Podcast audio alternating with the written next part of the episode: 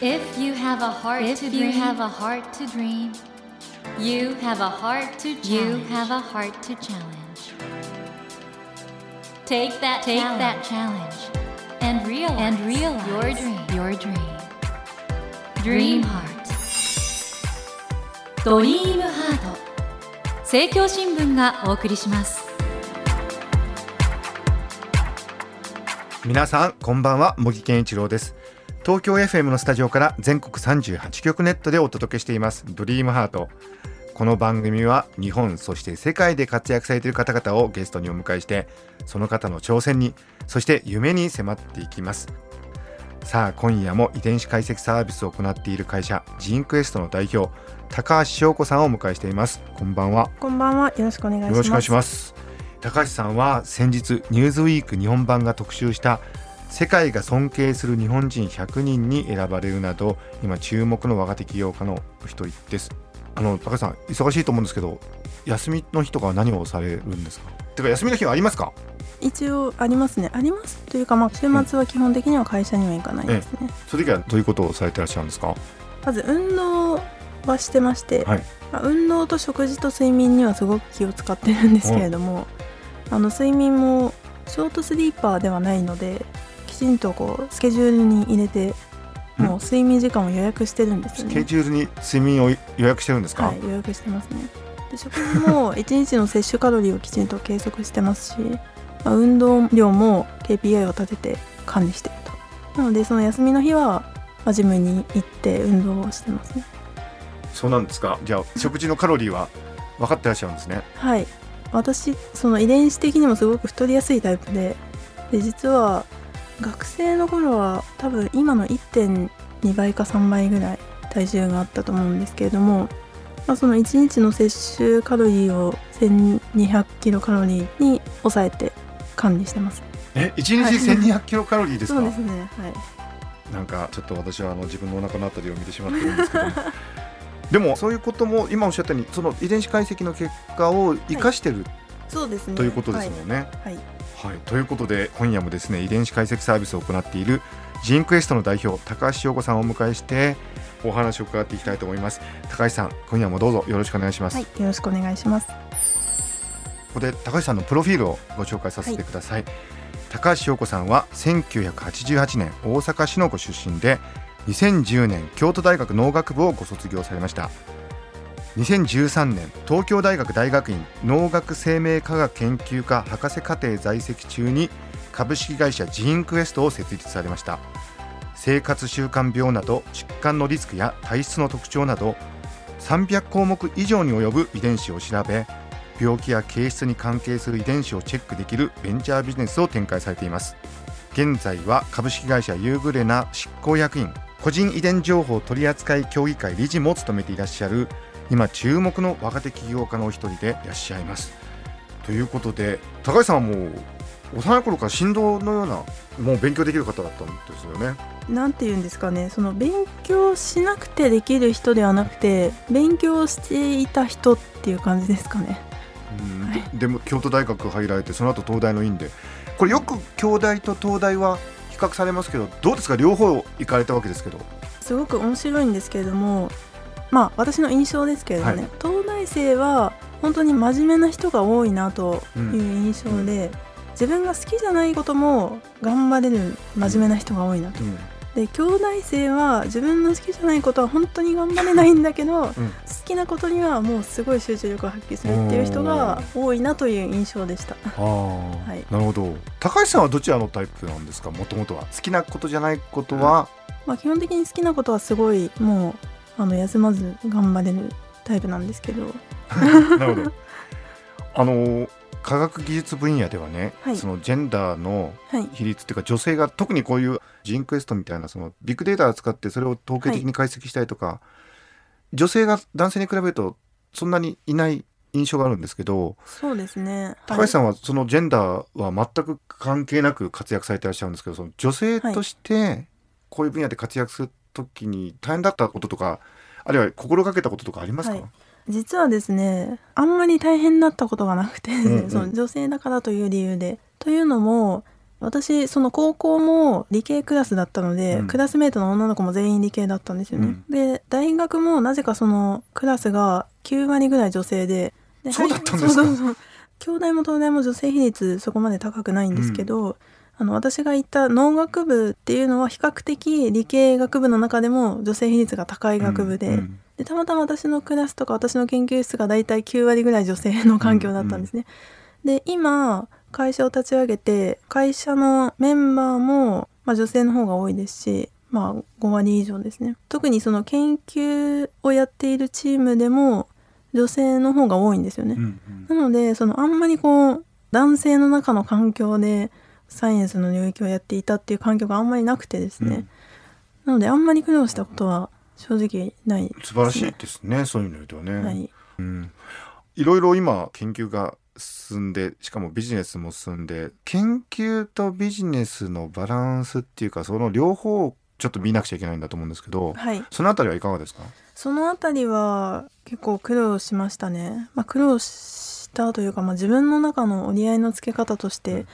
苦労したのがその研究とビジネスの同じところは人と技術と資本を投資してで、まあ、得られるものがその学術的な成果なのか経済的な価値なのかっていう、まあ、そこの違いなんですけどビジネスを進めるためにこの生命科学を使うのかこの生命科学の分野を進めるためにビジネスを使うのかって全くやることが違ってきたりするんですね。そこの相反するものを持つっていうのがすごく自分の中で葛藤があったんですけどとある経営者の先輩から、まあ、葛藤がある時には葛藤から何かを学べと必ず新しいものが生み出せるからということで、まあ、何を学ぶのかっていうのを考えると、まあ、結局その生命科学もビジネスもどっちかっていう話ではなくて両方進めることで、まあ、新しい世界が見えるっていうのを私はやりたかったんだということを思い出してですね。まあそれは矛盾する部分もあるけど全体で見ると矛盾するわけではなくて経営者でいる時も研究者でいる時もモチベーションの源泉って変わってなくてこの生命科学の力を使って世界を前進させたいっていう思いでやってるのでそういう抽象化して考えると一つのことだなということでその葛藤を乗り越えることができました。あの今ねユーグレーナこれあのはい。もともとミドリムシの研究をされてる会社といろいろコラボされたりもはい。されてると思うんですけど、ユーグレーナはどうですか？ユーグレナはですねうん。もともと同じ東大発の同じバイオテックの同じ研究開発型のベンチャーっていうことで、すごく交流もありましたし、まあ、企業文化がもともと似ていたっていうところはあるんですね。研究開発とかそういうことを大事にしつつというところとかそうでです。ね。はい。うんあのユーグレーナのね社長さんはいつも緑色のネクタイを そうですね。されたりはいしてますけど、はい。高橋さんは普段は今日着てるような感じの服が多いんですか？あはいクラッシーっていうかねエレガントな。ありがとうございます。IT 系のベンチャーとかだとなんかみんななんか T シャツとジーンズみたいなあでものもありますけど。そういうのを着る時もありますね。あそうなんですね、はい。うん。会社の中のそのオフィスの雰囲気ってどんな感じなんでしょうか？オフィスの雰囲気はですね入ったエントランスのところは実験室をイメージしてまして、はい、顕微鏡とか試験管とかそういうのが並んでるんですね、うんうん結構来ていただいた方はそこで写真撮る方が多いんですけど、まあ、雰囲気もちょっと、まあ、研究室っぽい雰囲気ですね。まあ執務エリアは別の階にあるんですけれどもそちらはどちらかというとその自然というか、まあ、ちょっと緑があったりとか、まあ、過ごしやすい環境を作っていますとてもそのユニークな会社だと思うんですけど今ね日本の若者なかなかその元気がないとか言われたりもするんですけど、はい。高橋さんのこのジンクエストの元気の秘密って何なんですかね？まあそもそも元気がないっていうのが本当なのかっていうのは私はちょっと疑問があるんとですけど世間では言われてる元気がない人が目立ってるだけなんじゃないかなとは思うんです私たち。は関係なく元気だぞとあそうそうそう。この感じがいいですねリスナーに伝わるとうねんはい。別に元気だよと 別に元気だと思いますね。はいその元気の表現方法が違ってきてるだけなんじゃないかなと思ってますけど。とっても素敵だと思いますはい。高橋さんはあのジンクエスト代表っていうことなんですけど、周りの社員からはどんな人だと見られてるんでしょうか？どうなんですかね。それはあんまり直接言われることがないのでわからないんですけれども最初起業した時は、まあ、私25歳だったんですけれども全員年上だったんですよ。うんなので、まあ、よくこんな小娘にこうついてきてくれるなみたいなのは私は思ってたんですけど、まあ、皆さんがどういう気持ちでついてきてたのかはちょっとわかんないですね。まあ、ただやっぱりその社会にとっていいことをしたいっていうことを考えてる人が多いかなとは思っているので、まあ、そこを自分は絶対、まあ、やりきるつもりでいるので、まあ、そのあたりが伝わって入ってきてくれてるのかなとは思っています。今あの会社の平均年齢ってのはどれぐらいになるんですか、平均年齢はですね35歳ぐらいかなと思いますね、うんうんうん。あのジンクエストで言うとそうですか。皆さん仲いいですか？仲いいですねまあ研究室の延長みたいな感じで会社を立ち上げたのであんまりこう殺伐としてなくて和気あいあいとしてる感じですね今あの会社としての課題のようなものってのはどこら辺にあるんでしょうか？会社としての、まあ、事業の課題というと、まあ、やはりまだまだ、まあ、認知度が低いこの遺伝子解析サービスっていうソリューションを、まあ、いかにこう広げていくかっていうところがやっぱり課題ではありますね。今アメリカだと本当にこの個人向けの遺伝子解析サービスの市場がすごく伸びていて急成長しているんですけれどもその波がまだ日本にはまだ来てないかなと思っていてでもいずれ来ると思っているのでそこをいかにまあ伸ばしていくかっていうところが課題かなと思っています。この遺伝子情報はね究極の個人データとも言われてますけども、はいこれ今後その医療に生かすこともそうなんですけど例えば保険なんかとねどう結びつけていいのか悪いのかとか、い、ろんな議論があると思うんですけどそうですね。はい。今後日本におけるその遺伝子データのあり方についてなんかビジョンのようなものはありますか？そうですね。まずはまあ究極の個人情報とも呼ばれるんですけれどもやっぱり個人に権利があると思ってるんですね。でそれは知りたい権利と自分は知りたくないっていう権利であとその知った時に自分はどこまで知りたくてで何に使いたいかっていうのを個人がやっぱりきちんと判断できて選択できるっていうのが一番いいと思ってます。でそれで言うとその遺伝子情報ってあのおっしゃられたように、まあ、医療でもそうですし、まあ、保険にもつながるかもしれないし、まあ、つながらないかもしれないですけど、まあ、いろんなヘルスケア領域ですねその運動食品栄養睡眠ストレス美容とか、まあ、そういうあらゆるところに、まあ、応用されていくと思っているのでその応用可能性が阻害されてしまうのがすごく嫌だなと思っていてで私はそこの可能性を広めていきたいなと思っていますね。遺伝子から見る人間ってのは本当にいろいろだと思うんですけどはい、高橋さんずっとねはいバイオサイエンスそして遺伝子やってきて、まあ、哲学的な質問になっちゃうんですけど人間ってこれからどういう方向に行くと思われますか？え人工知能の研究も一方ではされていて、はい、我々どうなっていくんですかね？人間って。人間が、まあ、どうなっていくかっていうのを話すときに人類っていうのが進歩していくと思うんですけどその人類の進歩を何と定義するかによって答え変わってくると思うんですね。で私は知識が増えていくこととそれによって課題解決力が上がっていくことでその両方だと思ってるんです。まあそれがいわゆる科学と技術なんですけどそこがどんどん改善蓄積で課題解決力が向上していっている状態っていうのが人類の進歩の定義なんですね私の中で。まあそれで言うと、まあ、その AI ももちろんそうなんですけど知識自体っていうのが増えていってますよね。何に応用できるかわからないけど、まあ例えば虫の構造はこうなってますとかっていう知識が増えるとかそれが増えていくっていうのがまず一つだと思っています。まあ、それによって課題解決力が上がるっていうのは今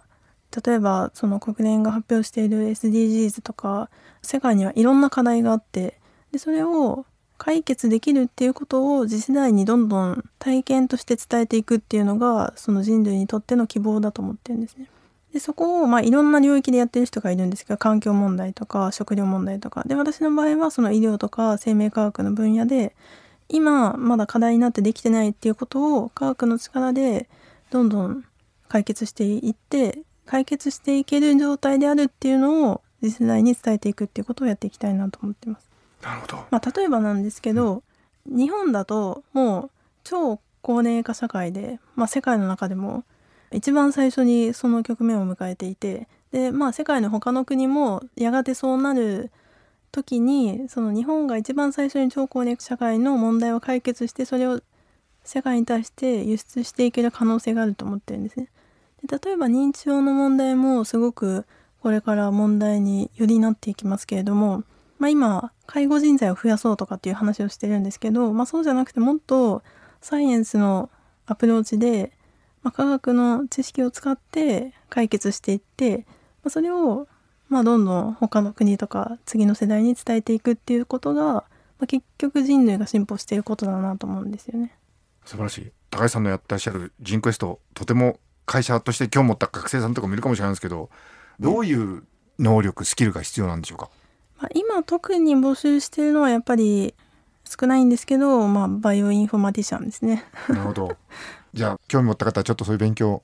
してくださいってことでしょうかね。またこれから会社が大きくなっていくといろんな仕事も増えてくるかもしれませんね。そうですね。はい。はい、引き続き皆さんジンクエストに注目ください。あの高橋さんこの番組ではですねドリームハートということで夢がテーマなんですけど、はい、高橋さんにとって今後夢って何でしょうか？まあ最終的な夢っていうのはこの生命が持つ仕組みの全貌を解明することなんですね。で今、まあ、遺伝子の配列は分かったけどその機能はまだ未知のものが多いとか人の仕組みってまだまだ分かってないことが多いんですけどそれを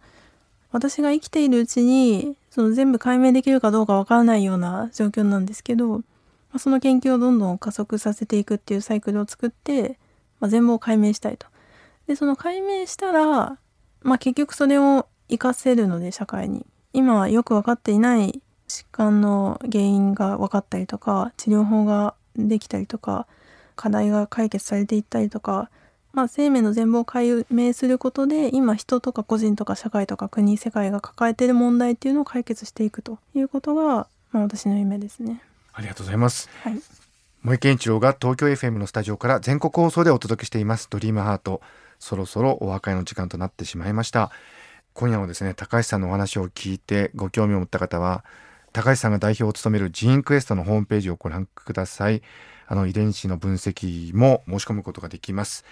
また高橋さんにはオンラインサロンもあるということで、はい、そうですね。これも大変人気が高いということで、これどういう雰囲気のサロンですか？これはですね、特にその理系科目を学びたいような、どちらかというとそのまあ文系のビジネスマンの方が多いんですけど、うん、今その生命科学って本当に日進月歩で新しい情報があるけど、まあ、それを学ぶ機会っていうのがなかなかない方に対して、まあ、最新の論文の情報を共有したりとかニュースの解説したりとかっていうのをオンライン上で発信しています。なるほど。あの、そちらももし興味がある方は覗いてみてください。はい、ドリームハートのホームページにもジーンクエストや高橋さんのツイッターへのリンクを貼っておりますので、ぜひアクセスしてみてください。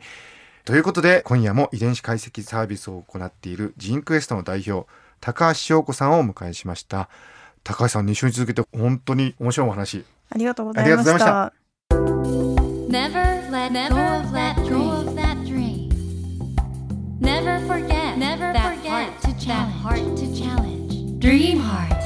森健一郎が東京 FM のスタジオから全国38局ネットでお届けしてきました「ドリームハート今夜も遺伝子解析サービスを行っているジーンクエストの代表高橋翔子さんをお迎えしましたがいかがでしたでしょうか？僕はあの高橋さんのような方が活躍されることはね本当にあの素晴らしいことだなと。私はここでお話伺っている時に高橋さんが女性であるとかそういうことは全く意識しないでお聞きしてましたけれどもやっぱり世の中にはまだまだね女性は科学技術の分野とかあるいはその会社をね起こしてその代表をやるみたいなことをどうなんだろうっていうふうにちょっと尻込みしちゃうような、ね、方もいらっしゃると思うんですけど本当高橋さんのお話伺ってると全く関係ないということがわかると思うんですよね。ですからあのこれからいろんな人が自分の個性を生かして活躍できるような社会になっていってほしいなと思うんですけどそんな中でねジェンダーが違うからこうだというような思い込みだとかそれによってまあ自分の可能性をあらかじめ低く見積もってしまうっていうんでしょうかねそういうことがなくなっていけばいいなと。高橋さんがますますご活躍されることでみんながね自分の可能性に気づくようなそういう社会になればいいなと思いました。さてドリームハートのホームページでは1000円分の図書カードに番組特製のエコバッグをつけて毎週3名の方にプレゼントしています。番組へのご意見などメッセージをお書き添えの上ドリームハートのホームページよりご応募ください。お待ちしています。さて来週のお客様はジャーナリスト津田大輔さんをお迎えします。津田さんは愛知トリエンナーレ2019の芸術監督に抜擢されたということで見どころなど詳しく伺っていきます。どうぞお楽しみに。それではまた土曜の夜10時にお会いしましょう。ドリームハートお相手は森健一郎でした。ドリームハート。政教新聞がお送りしました。